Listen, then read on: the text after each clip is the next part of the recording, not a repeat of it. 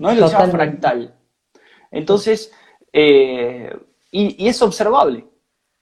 Es observable. Este, por eso yo me ocuparía de hacer esa revolución personal, de profundizarla, para, porque estamos viviendo tiempos muy movedizos, tiempos muy complicados, donde el miedo es el arma que están usando a nivel biológico. Yo no hablaría del pinchazo, sino del miedo que generan. Eh, porque si el pinchazo realmente matara a todos, estarían todos muertos y es una realidad. Eh, también estamos viendo lo mismo que vos citabas, de, bueno, muchas personas morían de tuberculosis en la fase de reparación cuando se terminaba la guerra, y lo que estás viendo ahora es que supuestamente van erradicando este, este famoso patógeno y la gente se empieza a morir.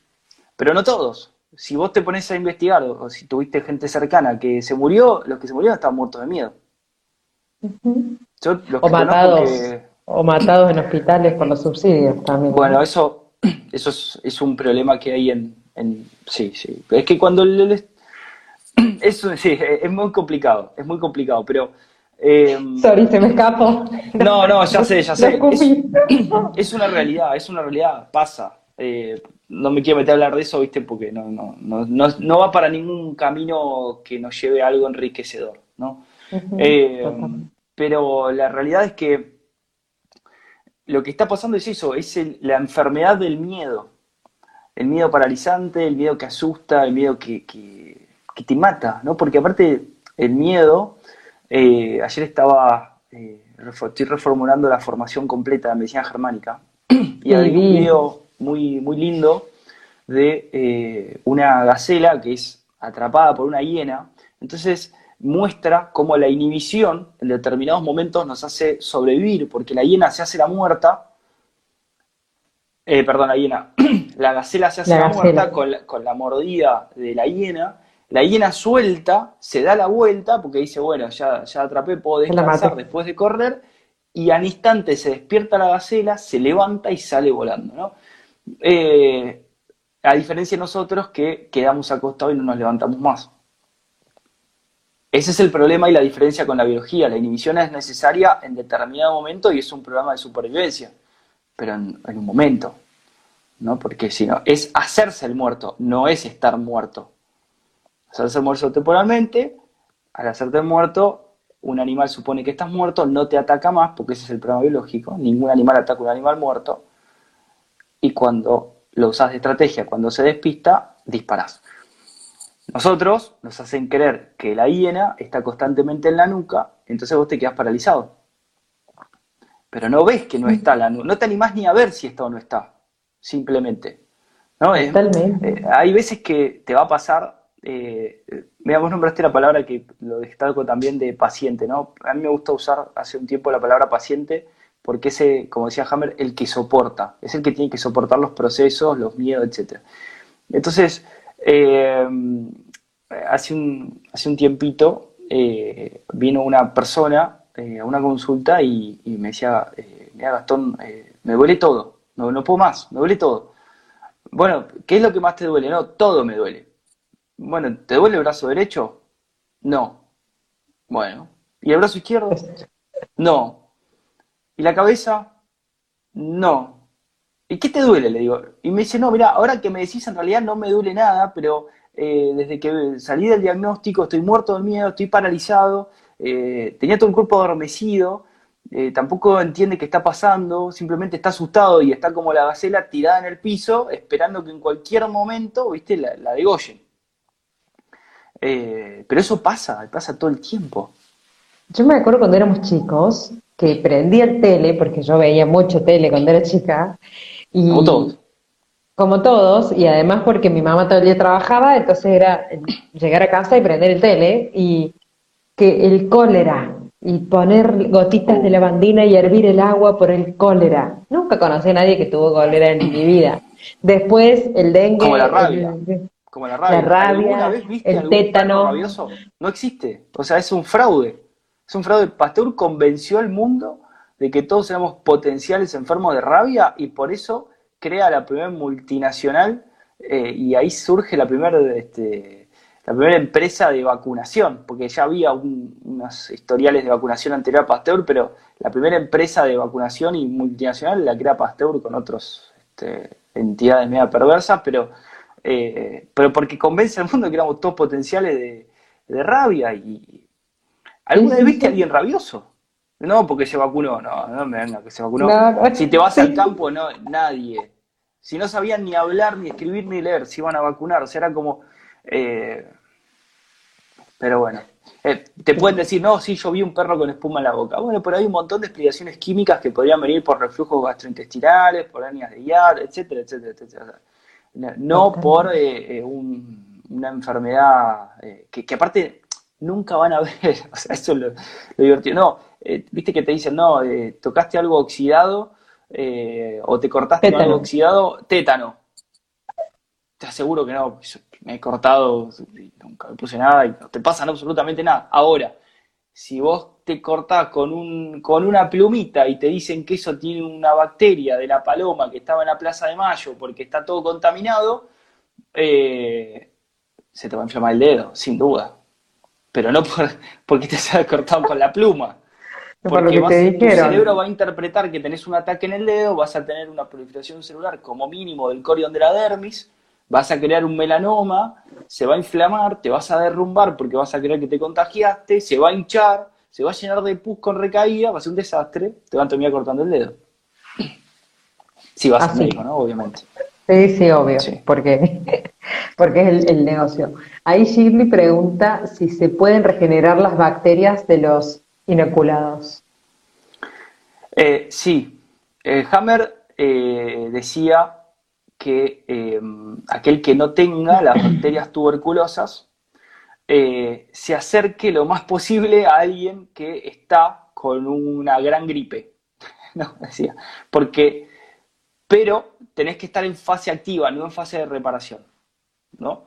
Si alguien está con gran gripe y con grandes bacterias trabajando, ¿sí? vos, vos fíjate cuando vos, eh, tanto policía que le hicieron el estornudo y el efecto spray, que yo me reía con eso, si tu cuerpo necesita las bacterias, las va a tomar, porque la mucosa se va a volver permeable, que hablábamos que es el primer escudo del sistema inmunológico. Pero no es un escudo defensivo, es una puerta. Se abre si necesito el mensaje microbiano y se cierra si no lo necesito. Y la bacteria de afuera no va a intentar entrar en el cuerpo, es el mismo sistema el que la va a incorporar. ¿No? o sea, es, totalmente inverso a lo que suponía. Eh, entonces Hammer decía eso. Eh, que te acerques a alguien que está con una gran gripe, eh, pero mientras vos estás en fase activa, no en fase de reparación, porque en fase de reparación no proliferan las bacterias en el cuerpo, proliferan en fase activa. Eh, pero bueno, en ese sentido yo no me, no, me preocuparía, primero porque perdés visión, le lastima la retina, cuerpo vitrio, etcétera, sino porque el cuerpo se encarga de hacer las cosas que hay que hacer, siempre y cuando vos hagas lo que vos tenés que hacer. ¿no? Pero el cuerpo se va adaptando también. Entonces, eh, no tenés por qué tener un, conflicto muy grande en tu cuerpo si le haces algo.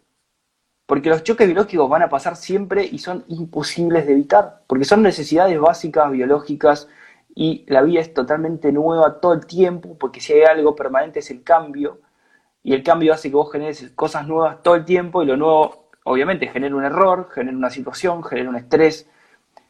Pero el problema es que si vos venís acumulando situaciones del pasado y no hacés nada, empezás a estar cada día más nervioso, empezás a estar cada día más caído, sin fuerza, fatigado. Y una situación psicológica mal manejada puede derivar en un choque biológico. ¿No? Mal manejada es incorrecta incluso en una constelación cerebral y ya ahí pasar a mayores, ¿no? Por una psicopatología. Sí, bueno, no, porque en constelación cerebral no tendrías lesión orgánica. Eh, pero, pero, pero vamos más allá, es, tenés una situación, tenés que hacer algo. No podés seguir haciendo todo lo que venías haciendo la semana pasada si sabés que tenés pendiente de resolver una situación. Tenés que ir a hacer algo. De la misma manera, como si te estás quemando, sacás la mano del fuego, cuando estás en una situación conflictiva, la tenés que resolver y tenés que hacer algo. Entonces, este modo de vida, que es mucho más saludable, implica un esfuerzo mucho más grande. Porque es estar atento todos los días, es estar observando lo que te está pasando, lo que te pasa a vos, lo que le pasa a tu entorno, y hacer algo para hacer ese cambio. No es, ay, eh, vamos a criticar, vamos a abrir juicio. No, no. ¿Y qué estás haciendo vos para cambiar las cosas? Si estás viendo que algo no está bien, ¿vos crees que con la palabra lo vas a cambiar o lo vas a cambiar con un movimiento? El pensamiento nunca puede resolver un conflicto, porque para resolver un conflicto necesitas algo nuevo, y el pensamiento siempre es viejo. Pero el pensamiento es la acumulación del pasado y de la experiencia que siempre es pasado. Así que nunca vas a poder resolver algo pensando. Te tenés que mover para resolverlo. Y ahí vas viendo. Y la mente va a acompañar ese proceso. Pero si no te moves, no, vas a estar muerto, literalmente. Totalmente. Bueno, ahí, bueno, alguien contó que a su hermana le mordió un perro rabioso, supuestamente rabioso, y que le pusieron 14 vacunas. A la... No, sí, es un, Aparte, ¿cómo sabían que era rabioso, no? Porque, nuevamente, a, Pasteur le dicen Es que seguro no tenía el certificado de vacunación contra la rabia, entonces estaba rabioso. Claro, pero vos sabés que en las memorias privadas de Pasteur, que publica unos últimos descendientes de su linaje, eh, cuenta Pasteur mismo, porque son una, es un diario privado que tenía Pasteur que iba pasando de generación en generación. Pasteur cuenta el fraude que hizo y cuenta que en realidad había agarrado cualquier perro de la calle y le había hecho creer que tenía rabia, ¿sí? Y, por eso, ese, es más, eh, el caso que cuenta es de un chico que fue mordido por un perro que suponían que tenía rabia, pero no, no sabían si tenía rabia, no tenían ni idea si tenía rabia, ¿no? No tiene rabia. Bueno, está bien. Bueno, vamos a hacer un proceso. Bueno, y mató un montón de chicos. O sea, Pastor tiene un montón de juicios, si se puede investigar, de haber matado cualquier cantidad de chicos. De nosotros en la página tenemos eh, varios, dos o tres artículos de Pasteur y ahí citamos los nombres de los chicos asesinados por Pasteur. Eh, y fue verdad. O sea, lo que pasa es que Pasteur no fue preso porque tenía muchos amigos políticos, era muy vivo, tenía muchos amigos en la realeza, duques, eh, príncipes. si se pueden investigar, se van a dar cuenta, era, era como una, era una persona no era de la ciencia, era, llamémoslo, un, un Instagramer de la época, ¿no? Nada más, solo tenía relaciones sociales, vínculos, era muy vivo, era muy vivo, sí, eso sin duda. Eh, aparte le robaba todos los descubrimientos, sí, robaba todos los descubrimientos de, todos los que estaban ahí en la misma universidad, de, de Bellamp, y los distorsionaba. bueno, hay, como mucha historia para investigar. Y además más son, dicen. sí. sí. bueno, eh, qué sé yo, viste, es como, ya escuché varias veces que, estás hablando de un hecho y te citan lo que por ahí pasaba. No importa si era masón, si era masón, si era cristiano, si era jesuita, si era judío, ¿qué importa? O sea, lo que importa son los hechos y la investigación. Los hechos. Tipo plagió, distorsionó y ya está, no importa qué más. ¿No? Porque eso es lo que hace el sistema, te hace ser como un hater. O sos pro o sos contra. ¿No? No somos ni pro ni contra Pasteur. Esto lo que hizo es incorrecto y se acabó, ¿no? Listo, totalmente. No importa el mensajero. ¿El mensaje sirve o no sirve? No, listo, radiquémoslo. ¿De dónde viene? No, es un fraude, listo, ya no sirve. No importa si, ¿me entendés? ¿A qué se dedicaba? Si jugaba la pelota o se juntaba con los amigos a disfrazarse de, qué sé yo. ¿Me entendés? O sea, eh, es el mensaje lo importante. Después que cada uno, bueno, es libre de hacer de su vida lo que quiere. Ahí Juno Manzana pregunta, ¿los neuromas o fibrosis en pies? ¿Me podrían decir dónde buscar? Neuroma eh, de Morton, que, que querrá saber el conflicto biológico que genera. Eh, sí, lo que pasa es que cuando habla de los pies hay falta de estabilidad y falta de equilibrio, hay que empezar por ahí. Y después hay que buscar. Por lo general los diagnósticos son erróneos porque se basan en, tejidos que, que, son distintos a los que el doctor Hammer descubre. O sea, eh, eh, es muy difícil poder dar un diagnóstico eh, o un análisis sin tener una consulta previa, eh, porque hay que analizar los órganos implicados, hay que buscar la vida de la persona, hay que hacer una anamnesis.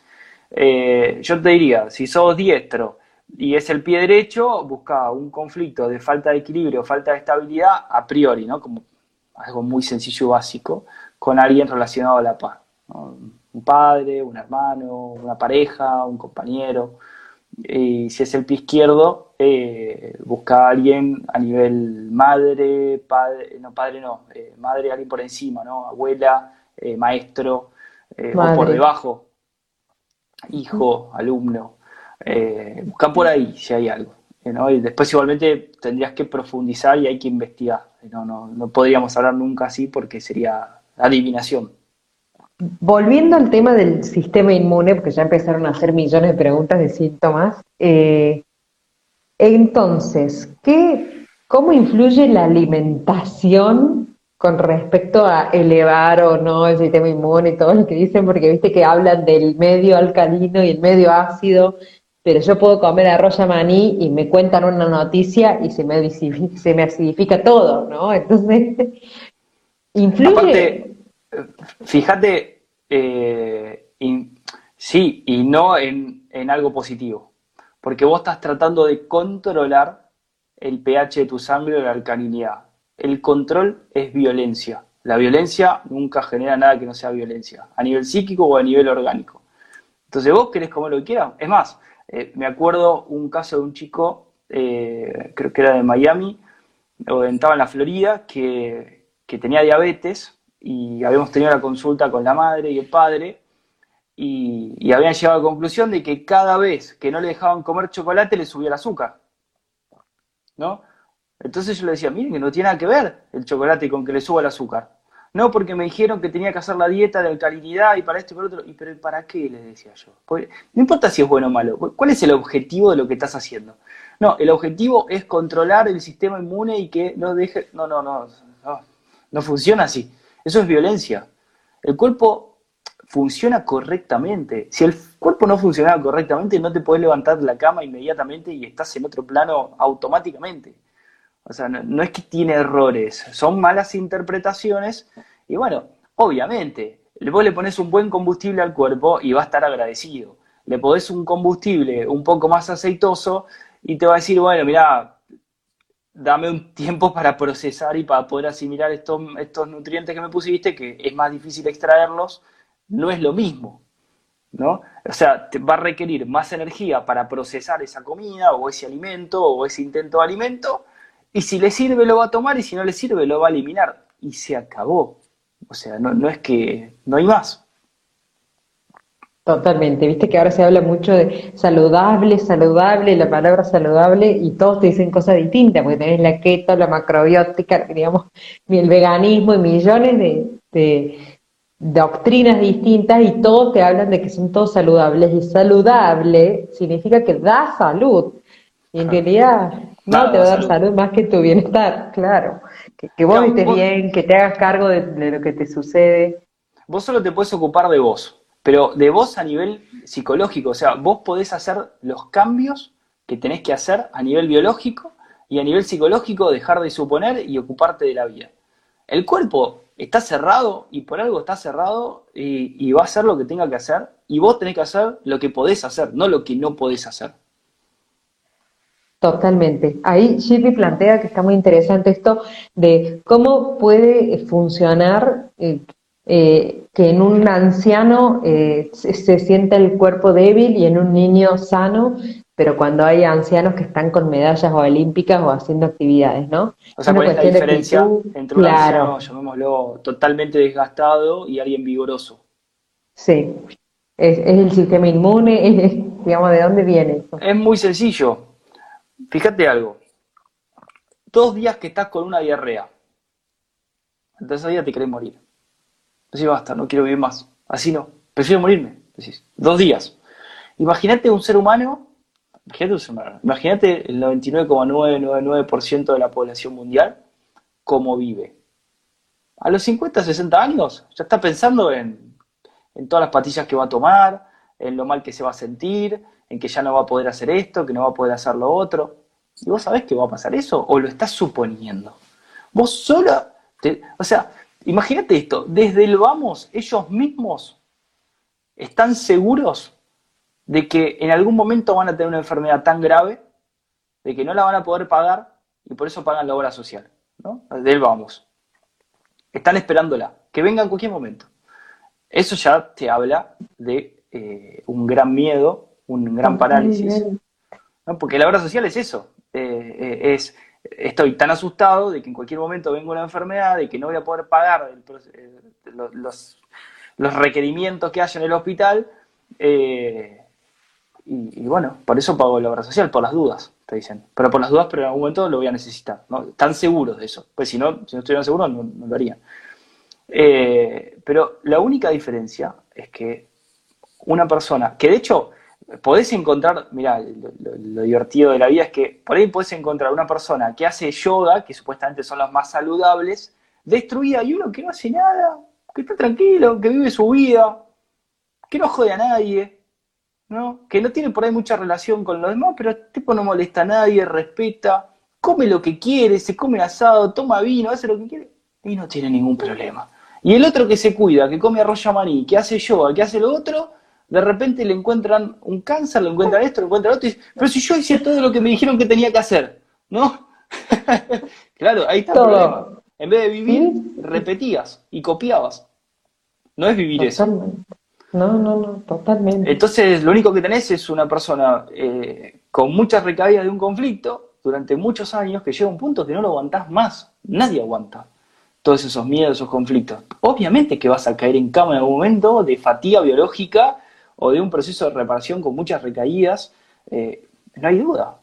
¿no? Pero si hay algo que también puedo ver, es que el cuerpo es, es tan increíble que si vos haces un cambio tan abrupto a los 55, 60 años, todavía te, genera, eh, ya usemos la palabra rejuvenecimiento, eh, y cambias de una manera que no te podés imaginar. Yo he visto unos cambios de personas que por ahí llegan a la consulta y me dicen, mira, hace cuatro o cinco años te estoy escuchando y empecé a hacer todos esos cambios que decías y bueno, y estoy así, me muestran fotos de cómo estaban hace cinco años, parecían de 70 años y ahora parecían de 40. No lo puedes creer. Decís, pero ¿qué pasó? Y bueno, dejaste, eh, dejaste de lesionar los tejidos, dejaste de atrofiarlos, el cuerpo se, se regenera, podés descansar, porque descansar no es solamente ir a dormir a la noche. Descansar psíquicamente es haber resuelto una situación atravesar el proceso de vagotonía y de reparación y que el cuerpo se regenere. Y si vos dejás regenerar, bueno, quién sabe este, hasta dónde vas a llegar. Nadie te puede decir. De hecho, hace muchos años, antes de, estar en la medicina esta confundida que tenemos, yo conocí a mi bisabuela que tenía, no sé, noventa y pico, cien años, vivía perfectamente y se murió tranquilita en su, en su cama sin ningún problema sin ningún tubo que le esté haciendo respirar, sin ninguna perforación en la tráquea, sin ninguna sonda que le dé alimento. Sí, Entonces, eh, es más, conozco una historia de, estos viejitos también que, se murieron de la mano a la noche, tranquilos, en paz. Eso es otra cosa. Lo que pasa es que la vida y la muerte eh, deberían abordarse de otra manera. Y la muerte es un miedo, como si pudiéramos escaparnos. ¿no? Sería, la muerte sería uno de los principales ejes y temáticas de la vida que un chico tendría que abordar, para entender qué es, que es un proceso natural, que todo nos va a llegar y entender cómo nos tenemos que preparar para ese momento. ¿Qué nos conviene hacer? ¿Qué no nos conviene hacer? ¿No? Es decir, después podría contarte tantas cosas, tantas anécdotas, pero hay algo muy lindo que es eh, que hace referencia a esto que pregunta esta chica. Eh, hace unos años, cuando yo empezaba a atender, eh, había encontrado un patrón. Había muchos viejitos que venían, y porque antes eran todos viejitos, no sé si vos hace cuántos años estás, pero al principio eran todos viejitos, ahora somos jóvenes, ¿no? Son más jóvenes, hubo como ese cambio enorme. pero antes no bajaban de 54. yo estoy atendiendo gente hasta de 11 años, o sea, es increíble. Sí, Eso es nuevo. Eso es nuevo y eso habla de un cambio, una evolución en la sociedad. Pero antes no había de menos de 55 años, ¿no? Recién se metían a los 55 años en un paradigma alternativo, no en esto, pero en algo alternativo, porque habían fracasado todas sus esperanzas con el sistema médico, habían hipotecado todo lo que tenían, habían gastado toda la plata en las obras sociales, no habían alcanzado los objetivos o las expectativas que tenían, estaban desahuciados y decían, bueno, a ver, último manotazo dado, a ver qué es esto, Reiki, yoga, alimentación macrobiótica, y se me andaban de cabeza con las pocas energías que les quedaban. Lo que había observado es que había varios que venían con un diagnóstico de, mira, tenían tres meses de vida.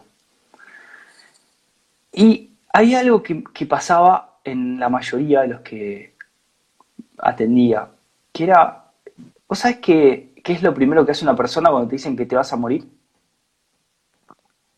Tener miedo. No, lo perdés. Lo perdés el miedo. Eso es lo primero, perdés el miedo. La primera acción física que tenés es dejar de ir a todos los lugares que no querés ir, dejar de actuar culturalmente, políticamente, éticamente y moralmente correcto, porque eso es todo, o sea, no sirve. Cuando no hay armonía, hay moral. Guarda con eso. Cuando no hay armonía, hay moral. Y la moral no es armonía, ¿eh? ojo. Eh, eh, pero todos dicen, no, la moral, no, no, no, no, la armonía está primero. Si no hay armonía, hay moral y ética, y ahí hay un problema. Em, entonces, lo primero que haces es dejar de hacer todo lo que no querés hacer. Es instantáneo, es lo primero que hacen todos los viejitos, que de hecho, en la medida que van creciendo y se les va acercando el momento de la muerte, eh, se van volviendo. Ya no les importa nada. Exactamente. Em, les resbala todo, ¿no? Como dicen. Pero lo segundo que hacían, pero esto era eh, en un exceso, ¿no? No hago más nada que no quiero, no hablo con quien no quiero, pongo a cada uno en su lugar, acomodo todo lo que tengo que acomodar. Y lo segundo era hacer todo lo que siempre quisieron hacer. Ahora. Porque psicológicamente solo existe ahora. A nivel psicológico el tiempo no existe. Si yo creo que algo está pasando, si, si yo vengo, no sé, con algún recuerdo del pasado y no entiendo que esta persona ya se fue y que no está, para mi cerebro se está yendo ahora y no quiere que se vaya. Y el conflicto es ahora, por más que ya se fue, por más que hayan pasado 15 años. Y el problema biológico es ahora. Y esa es una gran confusión que tenemos y es, es un gran problema, porque despierta programas biológicos cuando no los necesitamos porque es producto de una confusión psicológica. Pero lo que hacían estos viejitos es que de repente hacían un cambio bruto en su vida, dejaban de hacer todo lo que no querían, se iban de viaje, se juntaban con un montón de gente, hacían lo que tenían ganas de hacer. ¿Y sabes lo que pasaba? No se morían. ¿No? Entonces, cuando vos ves eso, decís, pero, pero es impresionante, es impresionante. Y, y no porque el médico sepa que se va a morir en tres meses, porque el médico no sabe eso. Lo que pasa que lo que observan es que, bueno, mira, vienen con una degeneración tan grande, los órganos están tan lastimados, tan atrofiados, no satura oxígeno, eh, tiene hernias por todos lados, tiene lesiones, úlceras, tiene acidez, etcétera, tiene elevado la glucosa, te dicen, no, mira, eh, está, todos los valores están mal, te dicen, ¿no? Como si hubiese un patrón que están bien eh, dicen, no, mirá, y lo que observan es que mucho tiempo la persona no puede seguir funcionando así, pero no porque a nivel biológico no pueda, sino porque a nivel psíquico no lo soporta. Entonces en algún momento la persona baja los brazos, ya sea por un diagnóstico o por una situación. Y cuando la persona baja los brazos, esto ya lo hemos hablado, me parece, en otro programa, eh, ya está, se va. ¿no? Se va. No hay más. O sea, la muerte es una opción y es una elección. La muerte es una elección. Eso hay que saberlo. Y el que te dice yo no me quiero morir, en algún momento vas a querer. Acordate. Sí, totalmente. Y aparte que es parte de nuestra biología, todos los días se mueren células, o sea, convivimos con la muerte todo el tiempo, día, noche, o sea, la dualidad. Eh, atendí hace poco una persona que me contaba que al marido le dieron dos semanas de vida. Y bueno, que eran novios y ¿Cómo hacen el cálculo? No es mi pregunta, perdóname, pero ¿cómo hacen el cálculo? Es impresionante que me digan. No, y que después vivió seis años más. Y después vivió seis años más. Y obviamente que con los tratamientos y todo, no pasó los seis años. Vos sabías que, perdón que te interrumpa, ¿eh? vos sabías que eh, la medicina clásica eh, tiene una estadística donde si vos vivís hasta cinco años después de los protocolos oficiales de quimio, radio y cirugía, te meten una estadística de curados por quimio y radio, por eso permanece, pero si vivís cinco años y un día, estás curado por quimio, radio y cirugía y muerto de cáncer. ¿no? Y estás en las dos estadísticas al mismo tiempo, estás curado por el protocolo oficial y muerto por cáncer. O sea, aumentan las muertes por cáncer y aumentan los curados por cáncer. Fíjate qué perverso que es el sistema eh, médico, ¿no? Entonces, y aparte ellos saben también que, eh, bueno, no podemos generalizar, pero eh, lo, que ocurre, que se ve, es que nadie aguanta más de cinco años con el fantasma del cáncer. A nivel psicológico, en algún momento bajan los brazos. No podés aguantarlo. Y aparte, las lesiones con el veneno. la quimio y la radio son, son permanentes. O sea, el desequilibrio hormonal es permanente. La mujer o el hombre quedan castrados, no, no vuelven a generar las hormonas este, que necesitan para embarazar o quedar embarazadas. Eso tengan en cuenta los que están escuchando. Eh, por ahí si es una persona más grande no le molesta, pero bueno, eh, hay otros efectos muy nocivos también en el cuerpo. Muchísimos, muchísimos. Y los dolores son insoportables y ellos después creen que es el cáncer y en realidad son los protocolos oficiales. Y, bueno, después de cinco años... Eh, que además salen cientos de miles de pesos, ¿no? Y, a veces... Ni hablar la gente que hipoteca su casa y la de sus hijos para pagar esos venenos, ¿no? Que es ni hablar cuando te dicen la quimio preventiva. Ni hablar. No, no, no. Por favor. Ya nos, pasamos de la hora, no te quiero quitar más tiempo, por más que hablaría horas y horas. Te invitaré otra vez, pero sí quiero que nos cuentes velozmente sobre la nueva formación de Awakening. Bueno, eh, estamos desarrollando eh, algo nuevo eh, que es bueno, nosotros nos formamos con material de NMG, con François Leo de Duke y Lulu Bedard. Nos formamos también con Isidora Laker. Nos formamos con las cartas del Dr. Hammer en inglés. Hicimos nuestra experiencia eh, hace bastantes años que estamos. Tenemos muchas consultas al día, muchos cursos brindados y logramos incorporar una experiencia muy grande. Entonces lo que estamos haciendo ahora, aparte vos en la medida que vas usando la información, las vas poniendo a prueba, vas haciendo nuevos descubrimientos y los vas entendiendo de otra manera, ¿no? Cada vez más fácil, cada vez de una manera más sencilla, cada vez de una, una manera mucho más didáctica. Te cambia la vida. Cambia la vida, totalmente. Eh, y lo que estamos ahora es incorporando eh, esta manera de ver la vida, como, como hablábamos, de que tenemos conflictos biológicos, también tenemos confusiones psicológicas que pueden despertar conflictos biológicos. Y estamos reformando toda la formación y no va a ser solamente teórica, ¿no? que es como era en un principio, y de hecho era, ya era difícil de por sí armar las clases, eh, porque apenas es un conocimiento muy profundo, eh, muy técnico también. Y mucho. Y mucho. mucho y mucho. Eh, ya de por sí en ese momento era una locura tenerlo disponible y tenerlo filtrado, porque ya también encima lo difícil fue filtrar de información, porque bueno, ya sabes lo que pasa. Eh, y ahora lo que estamos haciendo es estamos armando clases eh, que son, no, sé cómo, no, sé cómo describirlas, tienen mucho amor, no son solamente teóricas, ¿no? son clases que te permiten Sí, sí, sí, son una transformación. Cada clase es una transformación. Es incorporar los conocimientos que comparte el doctor Hammer, pero, pero es como que con cada clase los incorporás, no los tenés que estudiar.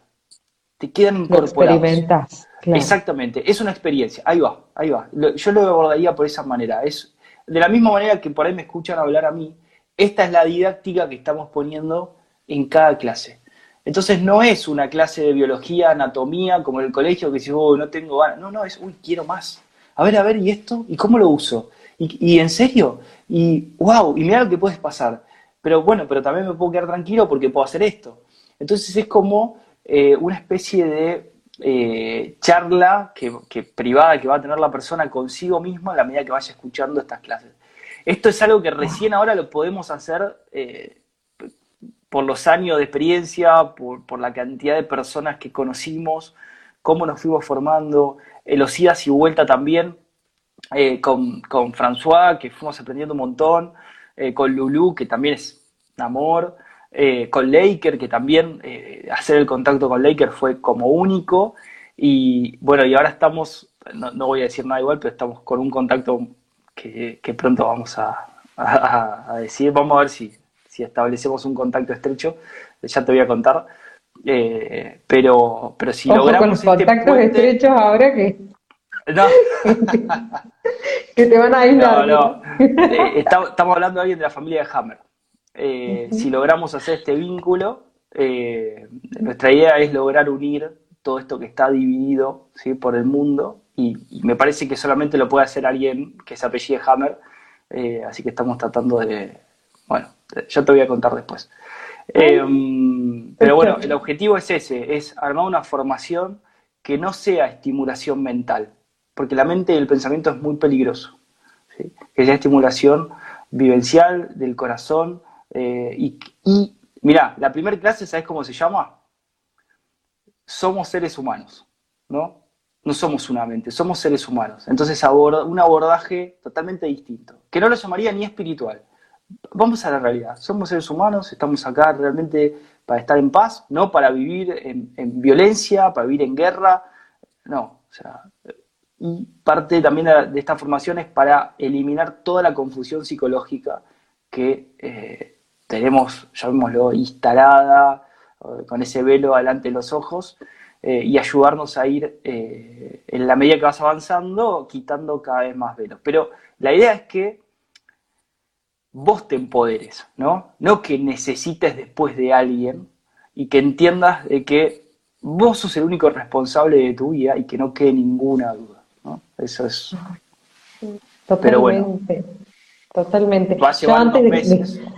Sí, antes, antes de conocer Hammer yo tenía miedo a todo. Yo era alérgica a todo, miedo a enfermarme todo el tiempo, a, los alimentos, a la gente. Y cuando conocí Hammer fue entender todo y dejar de vivir con miedo. Así que por favor, awakeningproject.com para consultas, para toda la información, además de la web, es oro en polvo y para esta nueva formación que va a salir en unos meses, ¿no? Sí, eh, estoy, terminando de grabar el, primer nivel. El nivel cero ya está grabado. Yo, nosotros tenemos 11 niveles por el momento. Lo hicimos con una formación bastante seria. Eh, el nivel inicial ya está, ese ya está grabado, que lo hicimos hace unos meses. Y eh, el nuevo, el último nivel que grabamos fue el de psiquiatría javeriana, que es el de constelaciones cerebrales. Ese es el último que está grabado. Ese está en este modo. pero todo el del medio lo estamos reeditando todo en esta versión, ¿sí? que, también tiene cosas nuevas que, van surgiendo a la medida que vamos eh, desarrollando estos contenidos, los vamos vinculando. Claro, claro. Eh, sí, las constelaciones es un flash, tenés que estar mucho ahí para poder entender y asimilar. Sí, sí, sí. Bueno, ahora, para los que son alumnos de material de NMG que escuchan esto, está François está hace meses eh, haciendo la segunda parte de, la, de constelaciones también.